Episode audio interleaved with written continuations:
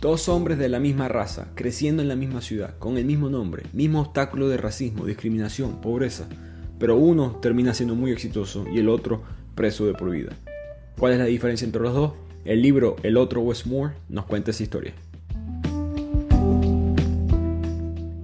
Arrancamos con otro episodio de Bibliotequeando. Como siempre, les habla su anfitrión Ricardo Lugo, arroba bibliotequeando en las redes. Sigan compartiendo la cuenta, dando like, siguiendo, promoviendo el podcast 5 estrellas para seguir mejorando nuestro conocimiento y cultura a través de los libros. También se pueden suscribir al blog de Bibliotequeando, donde yo escribo distintos artículos sobre distintos temas de los libros que hacemos en el podcast y otros que no forman parte de esta lista. El link lo encuentran en la descripción de este podcast o en el link de las cuentas de las redes sociales. Hoy les traigo este libro del otro Westmore porque hoy se celebra específicamente 16 de enero del 2023, el día de Martin Luther King Jr. en los Estados Unidos, por supuesto el día emblema del mensaje de la igualdad y la discriminación, antidiscriminación. El mensaje de Westmore es muy interesante la conexión que tiene con Martin Luther King, porque Martin Luther King pelea contra estas leyes sistemáticas que tenían a la, población negra en Estados Unidos por como ciudadanos de segunda clase, si si no peor. Al romperse esas leyes, y Martin Luther King sí causó cambio, pero, todavía hay repercusiones de ese mundo. ¿no? La gente que, las siguientes generaciones, que es el argumento que se está viendo hoy en día, no tuvieron exactamente el mundo igual que se les prometió quizás en la revolución civil de los 60. Por lo tanto, Westmore, este hombre, creció en ese mundo, creció en la época posterior a Martin Luther King Jr. Y él se da cuenta que, bueno, él tuvo muchos obstáculos en su vida parecido a lo que tuvo la generación anterior, de discriminación, de pobreza, de no, no tenía acceso a la mejor educación. Pero le parece curioso de que él sí pudo superarse en su vida y hubo una persona, como lo es este, este otro Westmore, que también lleva su mismo nombre, también es su misma raza, también es de la misma ciudad, porque esa persona terminó tan diferente. Y así empieza e, este libro. Eh, Westmore, que hoy hace dos meses casualmente se convirtió en gobernador del estado de Maryland, ha llegado muy lejos en la vida él un día estaba leyendo un periódico local que estaban hablando sobre él. Y en la siguiente página están hablando de los crímenes de la ciudad. Y sale este otro Westmore, que está siendo condenado de por vida en la cárcel por haber este, matado a una persona. Y ahí West eh, Moore, digamos el primero, el, que es gobernador hoy en día, él, se da cuenta de que esta historia tiene algo, ¿no? Aquí, aquí, él y yo tenemos una conexión muy parecida, no solamente el nombre, no solamente en esta raza, sino que nos criamos en el mismo lugar, teníamos los mismos obstáculos. ¿Qué fue lo que determinó un destino, un final tan diferente? Y es una, una pregunta que todo el mundo se hace. ¿Qué tiene más influencia sobre el resultado de tu vida? ¿Las circunstancias a tu alrededor, la política, el sistema, etcétera, etcétera, o tus propias decisiones? Y el libro no da una respuesta, por decirlo así.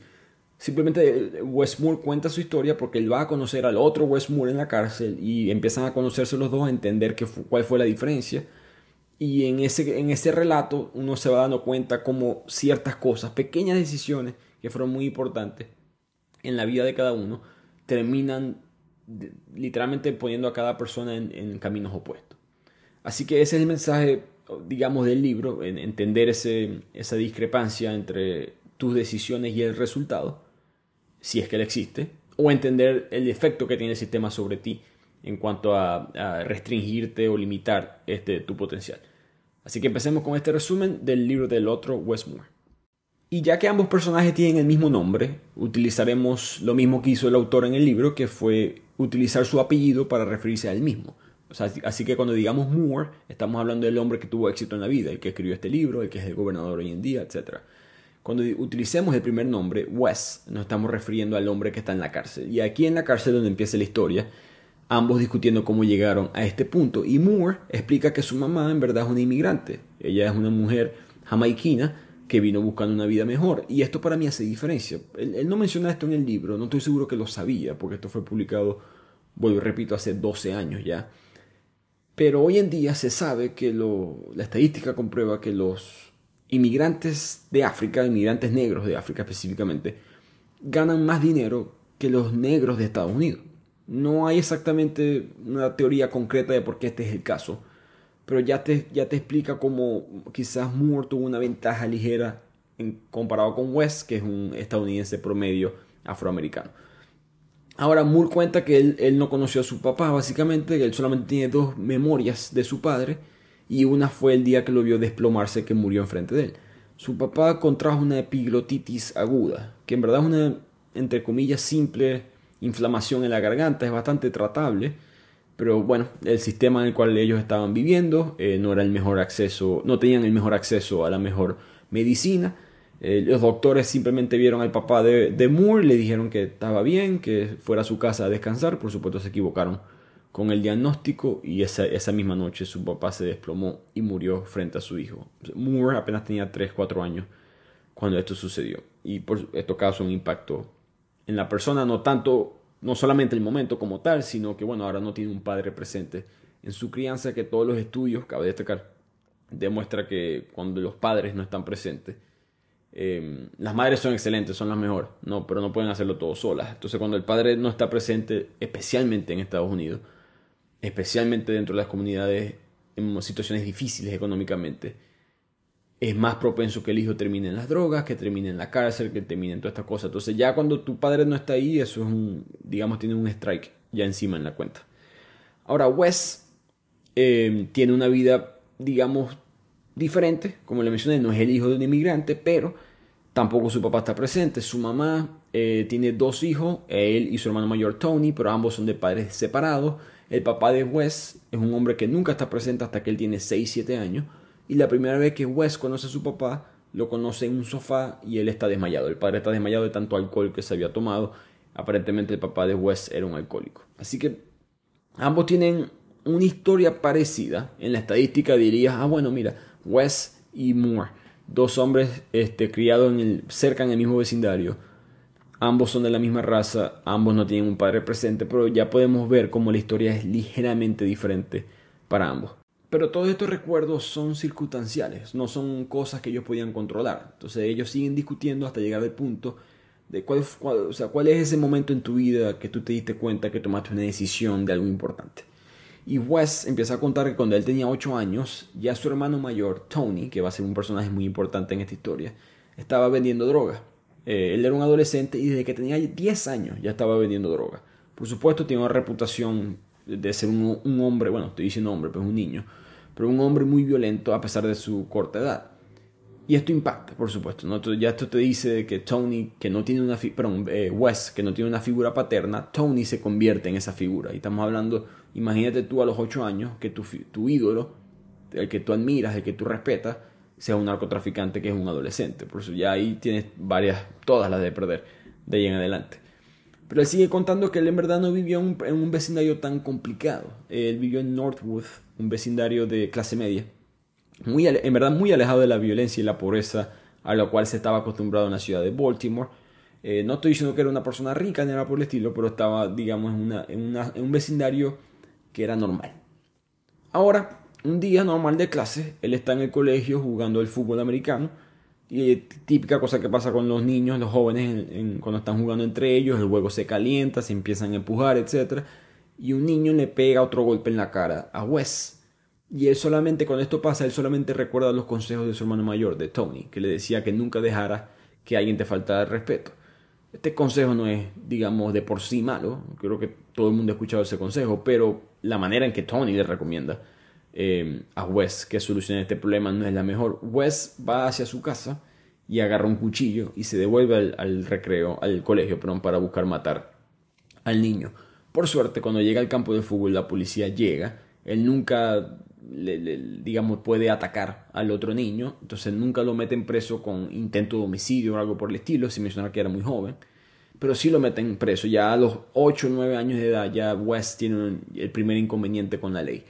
Tony, su hermano, lo saca de la cárcel y nunca le dice a la mamá qué fue lo que pasó, así que la madre no se enteró por muchos años, no fue hasta mucho más adelante que la madre se enteró de que su hijo tuvo un enfrentamiento con la ley a los 8 años. Y mientras todo esto está pasando, mientras Wes tiene todos estos inconvenientes con la ley, del otro lado, Moore, en esta misma época de su vida, él, está, él sí está viviendo en las calles peligrosas de Baltimore. Y para los, los latinos que me están escuchando, y quizás no sepan muy bien la historia de Baltimore, Baltimore es una ciudad extremadamente peligrosa. En este punto es que se está convirtiendo en, esa, en esa ciudad de crimen, en verdad, de Estados Unidos. Es una ciudad, de hecho, que su índice criminal es más alto que la Ciudad de México, por ejemplo, que es una ciudad bastante famosa en Latinoamérica por homicidios, secuestros, desaparecidos, y Baltimore es peor. Eh, digamos que está entre la Ciudad de México y Caracas, está en ese índice eh, en cuanto al peligro. Por supuesto, Ciudad de México, eh, Caracas, Baltimore tienen sus, partes buenas, su parte que pudiera quizás vivir con cierta normalidad, pero si cruzas a la izquierda en la calle que no es, te puedes meter en problemas. Y esa es la imagen de Baltimore y esas son las calles en las que vive Moore. Su mamá, que está tratando de evitar que su hijo caiga en ese mundo y está buscando cómo sobrevivir económicamente, ella necesita un auxilio, tanto económico como familiar, ¿no? No, ahora que no tiene ella su esposo para criar a los hijos, ella le llama a sus padres y le pregunta si, la, si los pueden ayudar. Si hay una manera de que ella se puede mudar con ellos que viven en el Bronx, en Nueva York. En esta época eh, los abuelos ya están jubilados, los abuelos de Moore ya están jubilados, ellos habían comprado esta casita modesta en el Bronx en épocas mejores, cuando se pensó que el Bronx iba a subir, que Nueva York estaba subiendo, y Nueva York subió, pero el Bronx no. Y eso es otra historia, ¿no? Pero el Bronx en este punto básicamente se ha convertido en ese barrio peligroso de las canciones de Héctor Lavoe, de Willy Colón, lo que le escuchan salsa. Eso es lo que es el Bronx y ellos les toca mudarse a un lugar entre comillas mejor pero no era solamente evitar el crimen de Baltimore lo que estaban buscando, sino que la mamá quería darle un soporte familiar a sus hijos. Moore tiene dos hermanas también, así que son tres hijos. Cuando la familia se muda al Bronx, eh, los abuelos le ponen reglas estrictas. ¿no? no puedes salir de la atadora, tú vas a limpiar los platos, tú vas a hacer esto. Y es una disciplina que Moore no había vivido. Le costó vivir con ella, pero ya habla un poco la diferencia entre ambos. Y por supuesto las reglas estrictas que los abuelos le pusieron fue porque ellos estaban viendo la realidad de la calle afuera y quería mantener a sus, a sus nietos alejados de las drogas y la violencia que había en el barrio. Así que hay varios mensajes en esta parte del libro. ¿no? Eh, tenemos a Wes que cuando las cosas se ponían difíciles parecía que su único apoyo es un narcotraficante, su hermano mayor. Mientras que Moore, cuando las cosas se puso difícil, su mamá creo que hizo lo inteligente, que se tragó un poco de orgullo, porque no debe ser fácil eh, para, para cualquier persona ya cuando eres una mujer hecha y derecha, un hombre hecho y derecho, tener que decidir, sabes que me voy a ir a, vivir con mis padres otra vez, porque en verdad es lo que es mejor para mis hijos. La, la otra, eh, la mamá de Wes, no tomó esa decisión. No está muy claro en el libro si ella tenía esa opción ni siquiera, pero no lo hizo. Y mientras que la mamá de Moore sí, sí fue a que los abuelos y le dijo, mira, me puedes ayudar para ayudar a tus nietos y ese, ese soporte social, familiar, por supuesto, tuvo que haber tenido un impacto positivo en Moore. Pero el otro mensaje que pasa un poco desapercibido que me pareció muy interesante en el libro es el mensaje del, racismo sistemático en los Estados Unidos a través del diseño de las ciudades. El Moore él postula que el, diseño de los vecindarios negros a menudo es deficiente y expone a sus ocupantes al fracaso.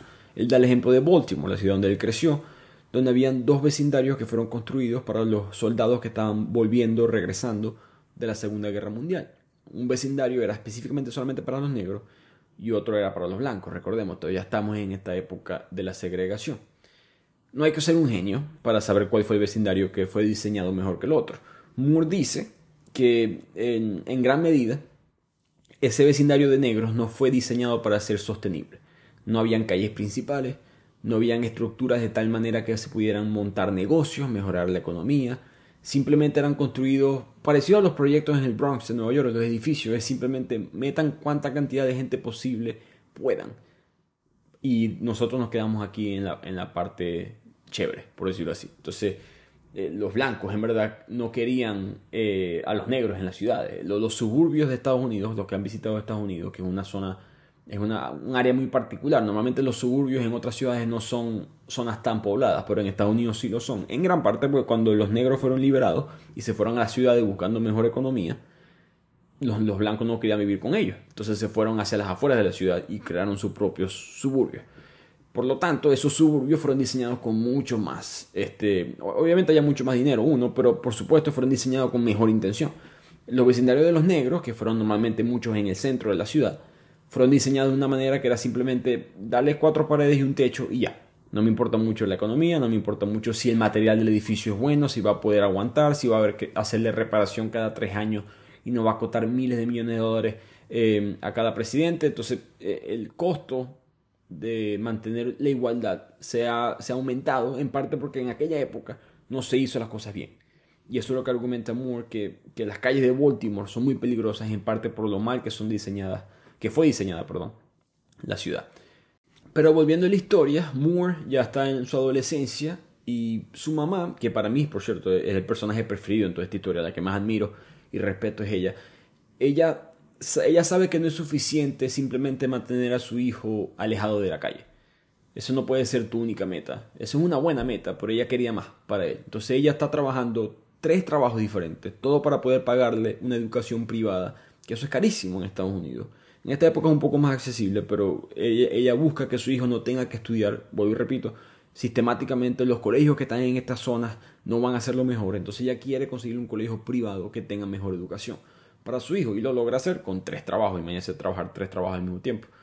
Moore, él, él, básicamente solamente hay dos negros en todo el colegio privado y se hace amigo del otro, que es Justin, y ellos están caminando por el vecindario y ahí Moore se, empieza a dar cuenta que él no encaja, él es un extraño en ambos mundos, ¿no? En el colegio no encaja, porque estos niños de colegio privado son muy diferentes a su personalidad, no tienen las mismas circunstancias, no solamente la diferencia racial, sino la, la diferencia cultural.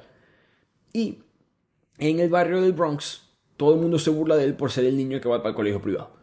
Entonces él no, él no encaja, él, siente como no, no, estoy ni aquí ni allá. Y en este, digamos, debate psicológico y el no encajar, que eso causa mucho efecto a, esa edad, tiene 12 años, repito, sus notas empiezan a bajar en el colegio y su mamá lo amenaza con mandarlo a la escuela militar, que es lo último que quiere Moore porque en verdad tiene, le cuesta un poco la disciplina.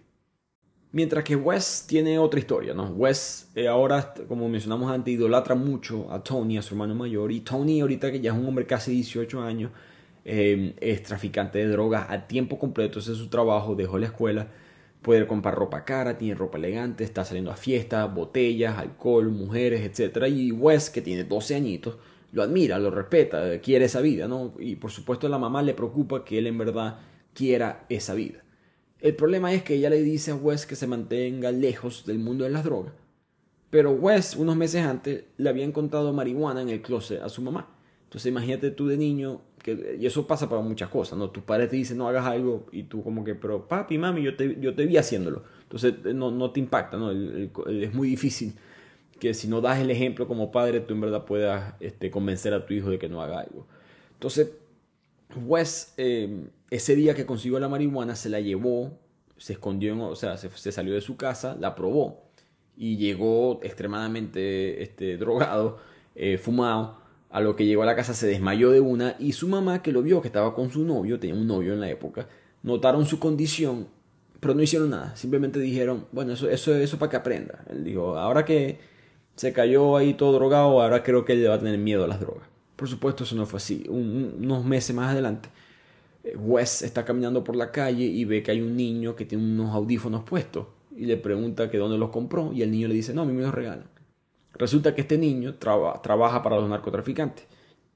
Eh, los narcos o los que trafican drogas en este tipo de vecindarios colocan a jóvenes que no parecen sospechosos cerca de, digamos, en las entradas de los vecindarios, en distintas cuadras, y que tienen comunicación directa con, con, las casas que están distribuyendo drogas, con las casas que están fabricando drogas, y estos niños solamente tienen que avisarle a los traficantes cuando es que la policía viene. Ellos también agarran la frecuencia policial con unos radios específicos, etcétera, y les pagan por eso y les pagan bien.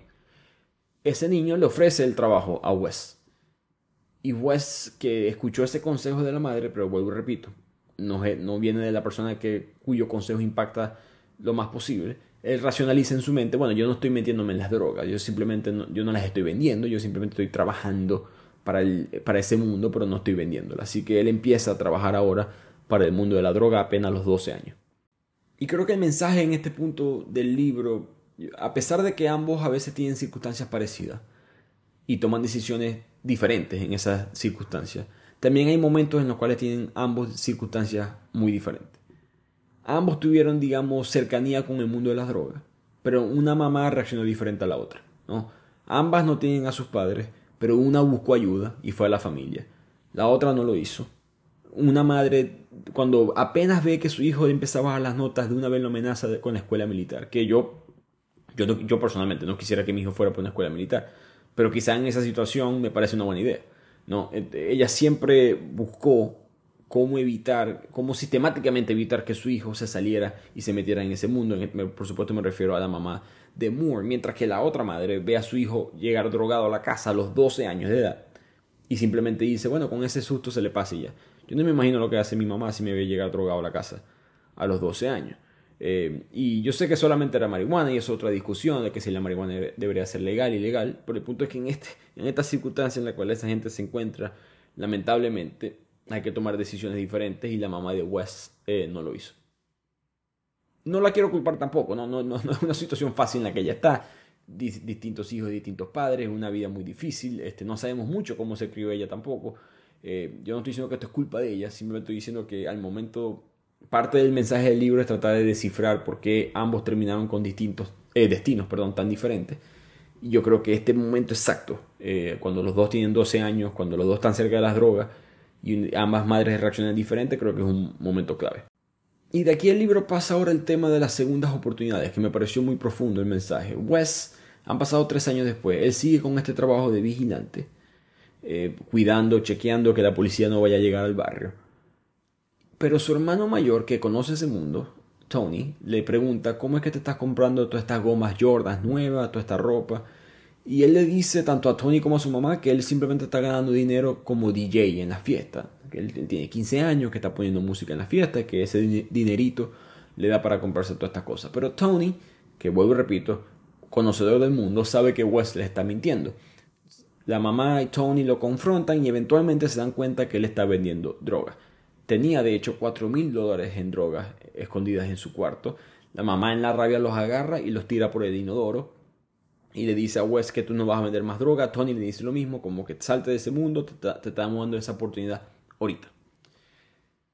Del otro lado de la historia, Moore está siendo confrontado por su mamá. Él está teniendo bajas notas, recordemos que no encaja en el colegio, etcétera, y en ese, digamos, como que acto de rebeldía de que no se siente parte de ningún grupo, él como que gravita más hacia el grupo de la calle. Él, dice, yo quiero empezar a hacer graffiti. En esta época se está poniendo de moda el graffiti en los Estados Unidos, que eventualmente se convirtió en un arte global. Y él empieza con un amigo que se llama Shay a hacer grafitis en la calle. Shay es traficante de drogas. Y un día la policía se acerca y los mete preso a los dos porque los vieron a los dos pintando las paredes de una propiedad privada. En la patrulla eh, se ve la diferencia de ambos. Shay es como que tiene una actitud hacia la policía fría, indiferente, como que no me importa, este es mi enemigo, ¿no? Mientras que Moore se siente avergonzado, asustado, eh, principalmente porque está pensando en lo que su mamá le va a hacer si lo arrestan, él no quiere ir para la escuela militar, ¿no? Los policías empiezan a hablar con los dos niños, porque en verdad son unos niños apenas, y el policía le dice que les voy a dar un segundo chance a ustedes. No lo voy a meter preso. Él les quitó las esposas y les dijo que no podían seguir haciendo grafitis ni, nada por el estilo. Y por eso es que me llamó la atención esta parte del libro, porque ambos pasan por una circunstancia muy parecida. Ambos tienen un momento impactante en su vida. Uno está viendo a su mamá tirándole cuatro mil dólares en drogas por el inodoro y diciéndole no vas a hacer esto otra vez. Moore está esposado en, el, asiento de atrás de una patrulla de la policía y de repente lo sueltan y la policía le dice no vas a hacer esto otra vez. Los dos tienen una segunda oportunidad y para mí, como dice Moore en el libro, que es la frase para mí preferida del mismo, él dice estas segundas oportunidades pueden ser las últimas. Moore tuvo el chance, West tuvo el chance, pero ambos tomaron decisiones diferentes después de esto, como vamos a ver. En el caso de Moore, él siguió bajando las notas, pero sí se mantuvo, digamos, fuera de problemas con la ley. Pero la mamá, no, como decimos nosotros en Venezuela, no juega carritos, no, ella no estaba bluffing, por usar un término de póker, no estaba diciéndole mentira. Cuando vio que siguió bajando las notas, lo metió en la academia militar de Valley Forge.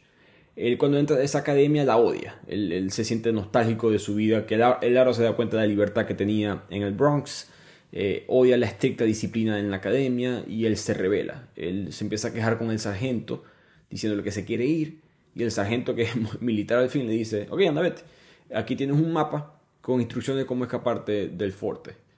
Eh, Moore lo trata de hacer, pero fracasa. De hecho, se pierde en el bosque. El sargento creo que sabía que eso iba a pasar.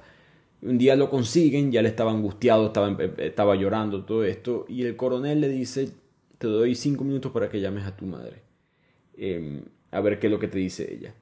El coronel le presta el teléfono, Moore llama y la mamá le dice, no, tú no te vas a volver. Eh, yo sacrifiqué demasiado para, poder, para que tú puedas estar ahí. Y el Moore no entiende esto en el momento, pero esto es una oportunidad que él tiene en la vida, ¿no? Y eh, la mamá lo sabe, él no lo sabe, está muy joven para darse cuenta de esto, pero eh, la mamá, voy y repito, que por eso es que es mi preferida, eh, nunca doblega Ella sabe que, está siendo muy estricta quizás para el parámetro de, una familia normal, pero ella sabe qué es lo que tiene que hacer. Tiene que ser así de estricta para poder evitar que su hijo eh, eh, caiga en ese mundo de las drogas y para que tenga éxito en la vida. Mientras que Wes se sigue, eh, se devuelve al mundo de las drogas, deja a una niña embarazada. Em, Tony ya también tiene otro hijo. Eh, Tony simplemente se ríe. recordemos que Tony es la figura paterna y cuando se entera que su hermano menor, que es un adolescente, va a tener, una, va a tener un hijo, simplemente se echa a reír porque qué, qué, cómico que los dos vamos a tener un hijo al mismo tiempo, ¿qué tal? En vez de dar consejos, en vez de ayudarlo, etc. En verdad Wes está, se siente atrapado, tiene miedo, pero no sabe cómo reaccionar. No hay mucha ayuda eh, social, familiar en, en su vida. Él admite que en, las conversaciones que West tuvo con Moore, le dice que él admite que la falta de conexión con su papá lo inclinó más a hacer todo lo posible para poder estar con su propio hijo. Pero que al final el mundo de las drogas no lo dejó hacerlo. Cuando Wes y su novia se distancian, él empieza a salir con una chica nueva. Pero esta chica nueva tiene un novio. Típica, este, cosa que pasa, esta chica estaba en la casa de Wes. Cuando Wes sale, el novio lo está esperando afuera ellos empiezan a caer a golpes y tal, y parecido al enfrentamiento eh, que hubo en el colegio, eh, lo golpean en la cara y, Wes se mete otra vez en la casa y saca la pistola. Va a buscar, llama a sus amigos de la banda, eh, de la banda de narcotraficantes, y buscan a, este novio de la chica y le disparan. Así que aquí podemos ver como el mensaje de la falta de estructura, ¿no? Uno está en un mundo quizá extremadamente estructurado, que es el mundo militar, y como en un momento de quiebre, en un momento que no puede más, la estructura lo mantuvo en la cordura, vamos a decirlo así, a mantenerse dentro de la academia militar y no perder el camino. Mientras que Wes, en el momento de quiebre, cuando se está cayendo a golpe con el novio de su, con el novio de su novia, entre comillas, bueno, él simplemente reaccionó a la estructura en la cual él se encuentra, que es el mundo del narcotráfico. Cuando alguien te causa problemas, la manera de solucionarlo es con plomo. Y eso fue la manera, eh, digamos, el camino que Wes eligió. Pero hablando del tema de las segundas oportunidades, Wes tiene una tercera oportunidad, por decirlo así, que es que tuvo la suerte de que a este hombre que le bueno, joven, en verdad, que le disparó, no resultó eh, tener una herida fatal, simplemente resultó herido, entonces no lo mató. Y él, por ser menor de edad, solamente cumple una sentencia de seis meses en un centro de detención juvenil. Pero todo esto, por supuesto, tuvo su peso, eh, tanto emocional como legal, y él nunca pudo como que ponerse al día con el trabajo escolar, con las notas, y decidió abandonar los estudios por completo. Tiene otro hijo con otra mujer, eh, pero debido a sus antecedentes penales y la falta de educación, él no puede conseguir un buen trabajo. Él trata de salirse de ese mundo, pero no puede, o por lo menos se le hace muy difícil, y decide convertirse en un traficante de drogas a tiempo completo le va bien económicamente, no, no, no, no, no es un, no, la palabra bien es un término muy relativo, pero le va bien, está ganando casi 4 mil dólares al día, por lo tanto se queda en ese mundo. Eh, compra ropa, puede tener dinero para mantener a las mujeres que tienen sus hijos. Y un día que está vendiendo drogas, se le acerca un hombre que le pregunta, hey, ¿tienes algo que ofrecerme? Y Wes se da cuenta que este hombre es raro, como que pareciera que no encajara en el vecindario, tiene las uñas como que muy limpias, pues, no, no, le tuvo un mal presentimiento. Pero Wes quería dinero, estaba a punto de tener una cita con otra mujer, le iba a llevar a un restaurante elegante, etc. Entonces dijo, ¿sabes qué? Voy a hacer un dinero aquí rapidito. Se le acercó a este hombre otra vez le dijo, aquí te tengo lo que estás buscando. Y por supuesto, el hombre resulta ser un policía encubierto que arresta a Wes. Y es primera vez que Wes es arrestado por tráfico de drogas, en verdad. Las veces anteriores habían sido por violencia. Del otro lado, Moore ahora tiene años en la academia militar y está al mando de su propio pelotón, ha madurado, disfruta de la nueva vida, respeta ahora esta disciplina, tiene becas académicas y deportivas. Resulta que él es muy buen jugador de baloncesto. Varias universidades lo han estado reclutando para ofrecerle becas y él espera, su sueño en verdad en este punto de su vida es convertirse en un jugador de baloncesto profesional, pero vuelvo y repito, el, ejemplo de, lo que significa tener a tu familia alrededor o buenos modelos a seguir a tu alrededor. Cuando él va de visita al Bronx a visitar a su familia, hay un tío, su tío Howard se llama, le recuerda que, mira, me encanta que tengas este sueño de jugar en la NBA porque en verdad eres bueno, tienes buen talento, todas estas cosas, pero recuerda que muy poca gente en verdad llega a ese punto. Y es bueno que tengas un plan B. Eso, eso es todo lo que te pido. O sea, sigue, sigue trabajando, sigue esforzándote por poder terminar en la NBA.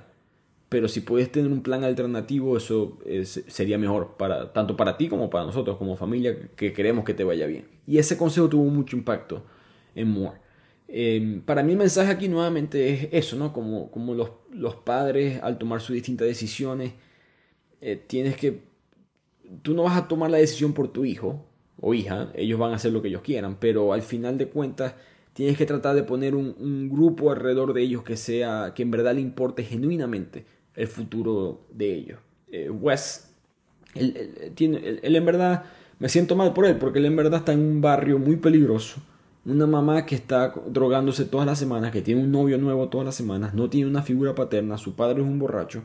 Tony es su única, como que la persona que él idolatra, que en verdad más o menos eh, tiene una conexión personal con y es un traficante de drogas. Entonces para él este concepto de familia se convierte muy fácilmente en el concepto de, de, estas pandillas de droga, estos traficantes de droga, porque eso es lo que él vivió. No, en una edad muy temprana, recordemos que ahorita en este punto de la historia ellos tienen 15, 16 años y toda esta cosa que hemos contado, ellos tenían 12 añitos, 8 añitos, eran unos niños. Y yo no sé cómo yo hubiese reaccionado en ese mundo. Mientras que Moore, por eso que tercera vez que lo digo, la madre la respeto mucho, ella entendió esto y siempre que quiso asegurarse que cuando Moore buscara un sistema de apoyo fuera un buen sistema de apoyo, en este caso la escuela militar o los abuelos el momento de mudarse para el Bronx. Pero la historia continúa y ahora Moore está a punto de graduarse de la academia militar, está a punto de tener que tomar esa decisión que todos tenemos que tomar cuando tenemos 17, 18 años, que es qué voy a hacer con mi vida, ¿no? Que en el caso de Moore voy a estudiar en la universidad, voy a jugar baloncesto, eh, cuál es la decisión que voy a tomar. Él, en, buscando guianza, se pone a leer la autobiografía de Colin Powell. Colin Powell fue el primer negro general de los Estados Unidos. Él sirvió bajo el gobierno de George Bush, el hijo. Y sin entrar en política, no, Colin Powell en verdad es uno de los culpables de la invasión de Irak, una invasión en verdad ya hoy en día se considera una invasión que fue ilegal. Pero Moore eh, aún así admiró la historia eh, de Colin Powell, que en ese momento en verdad era un hombre bastante respetado, no se sabía muy bien qué es lo que estaba pasando con Irak y decidió unirse al, ejército y dedicarle su vida al servicio. Al mismo tiempo, Wes se encuentra una nueva mujer y tiene otro hijo con esta, con esta señorita y después otro hijo con esta señorita. Así que tiene su tercer y cuarto hijo cuando apenas tiene alrededor de 18 años. Él está tratando de salirse en verdad del mundo de la droga. Eh, eh, voy repito, ahí me compadezco un poco de él porque varios puntos él trata, pero pareciera que no pudiera. Y este fue otro de esos. Él consigue un amigo que se llama Levi, que se salió del tráfico de las drogas y se metió en lo que se llama Job Corps, que es una organización en Estados Unidos que te ayuda a conseguir trabajos legales si vives en ciertas zonas muy peligrosas, donde el tráfico de drogas es muy común, eh, como lo fue, por supuesto, la ciudad, y lo es la ciudad de Baltimore.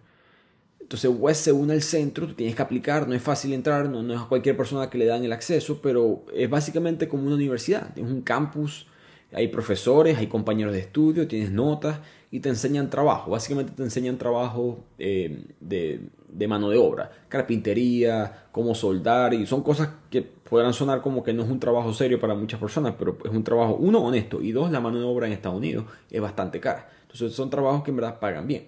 Un soldador en Estados Unidos promedia 70 mil dólares al año. Entonces tengan una idea, este, un carpintero creo que unos 10 mil dólares menos que eso. Entonces eran trabajos que en verdad te pueden ayudar a salir del mundo de la droga. No vas a ganar los 4 mil dólares al día que estabas ganando vendiendo, vendiendo droga, pero tampoco nadie va a buscar eh, matarte.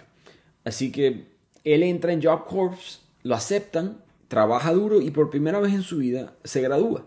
Y él está como que inspirado en este punto de su vida. Consigue trabajo como albañil, pero no consigue un trabajo bueno. Era un trabajo que solamente ganaba 9 dólares la hora. No es suficiente, por supuesto. Es apenas suficiente para mantener a una persona. No es suficiente para mantener a cuatro hijos de tres mujeres diferentes. Así que agotado por las presiones de tener que trabajar 10, 12 horas al día, él, un día frustrado compra una bolsa de cocaína y la transforma en crack. Así que vuelve nuevamente al mundo de las drogas. Y creo que eh, el mismo autor, Moore, postula que en esta parte del libro que es difícil, que, te dejo a ti como lector decidir qué es lo que tuvo más influencia en el destino tan diferente de, de ambos, ¿no? Cómo eh, son las circunstancias o son los, las decisiones personales. Moore dice que yo mismo tuve muchos golpes de suerte, yo lo, yo lo sé. Hay muchas cosas que estaban fuera de mi control que me salieron bien. Al mismo tiempo yo tomé eh, responsabilidad por muchas decisiones y yo creo que tomé las correctas en algunas. Del otro lado está Wes, que por supuesto tomó decisiones malas, pero al mismo tiempo tuvo una circunstancia y una combinación de golpes de mala suerte. ¿no?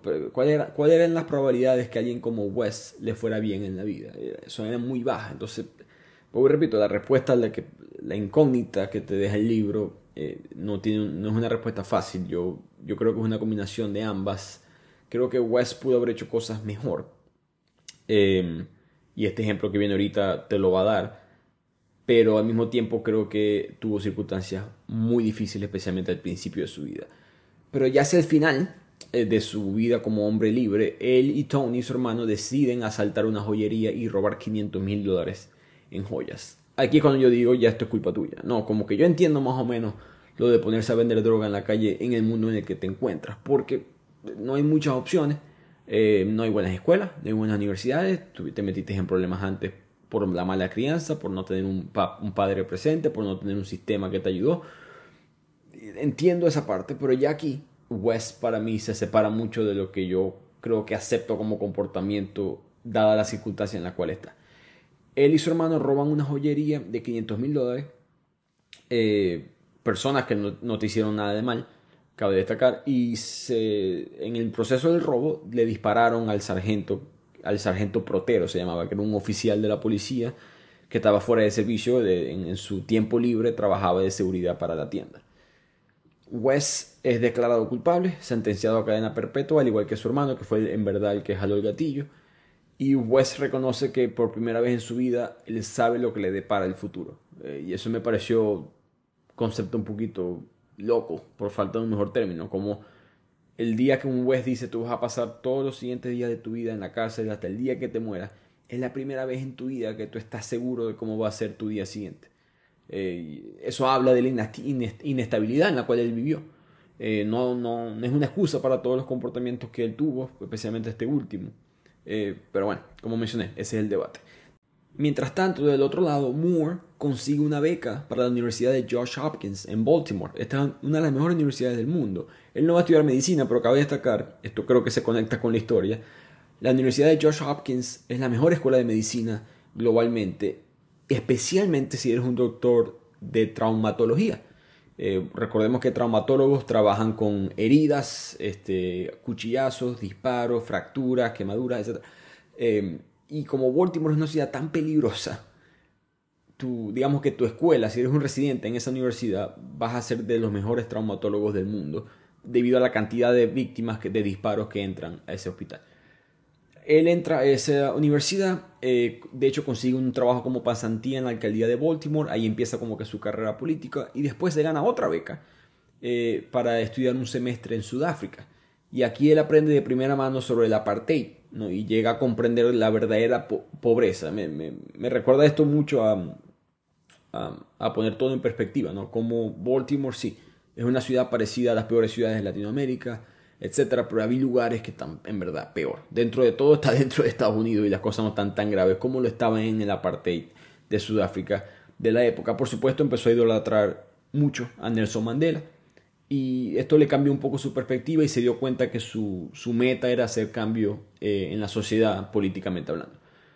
Y mientras todas estas cosas están mejorando en su vida profesionalmente, la mamá lo llama y le dice, ah, mira, te quería contar que hay otro niño, estaba viendo el periódico, hay otro niño que también se llama Wes Moore, que está siendo buscado por asesinato en una joyería eh, en Baltimore, se crió cerca de la casa, etc ahí es cuando las dos cosas se conectan y aquí es cuando Wes Moore decide eh, conectarse con Wes y así es como se, se creó este libro.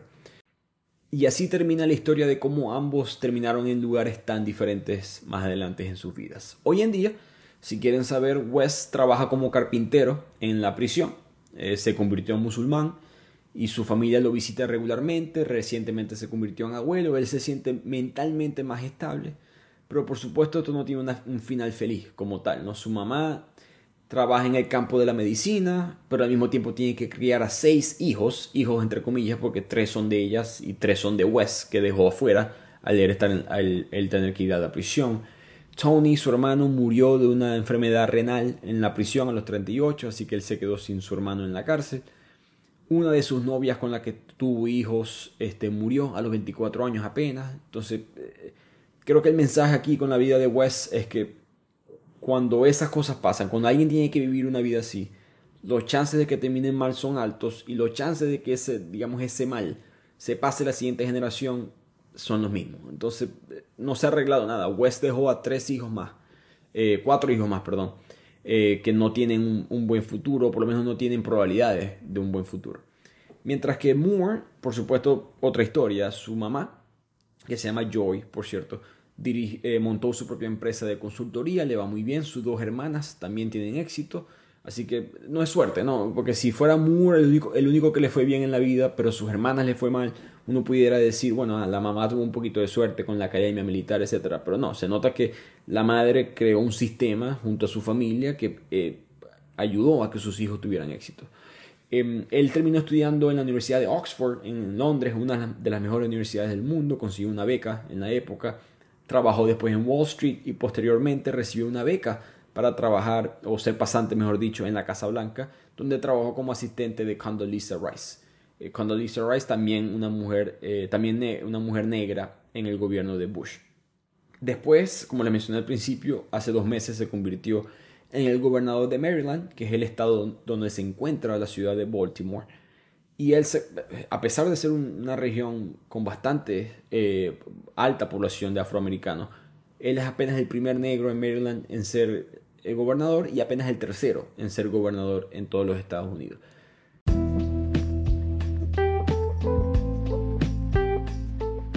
Y así termina la conclusión de este libro. Este, para los que se pregunten, Moore, eh, si, si saben un poco de política estadounidense, Colin Powell, con Lisa Rice son dos personas del Partido Republicano, pero él en verdad es gobernador del lado demócrata en Maryland. Así que sus ideas son más, digamos, del lado liberal que del lado conservador. Su principal enfoque político es la restauración y reconstrucción de las comunidades afroamericanas en los Estados Unidos.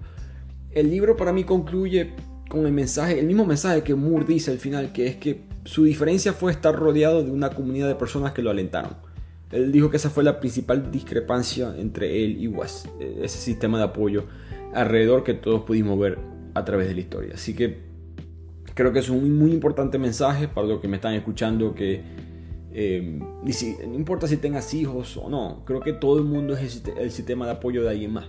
Entonces asegúrate de dar ese buen ejemplo a quien sea que tengas alrededor. Espero que les haya gustado este resumen y nos vemos la próxima semana en otro episodio de Bibliotequeando.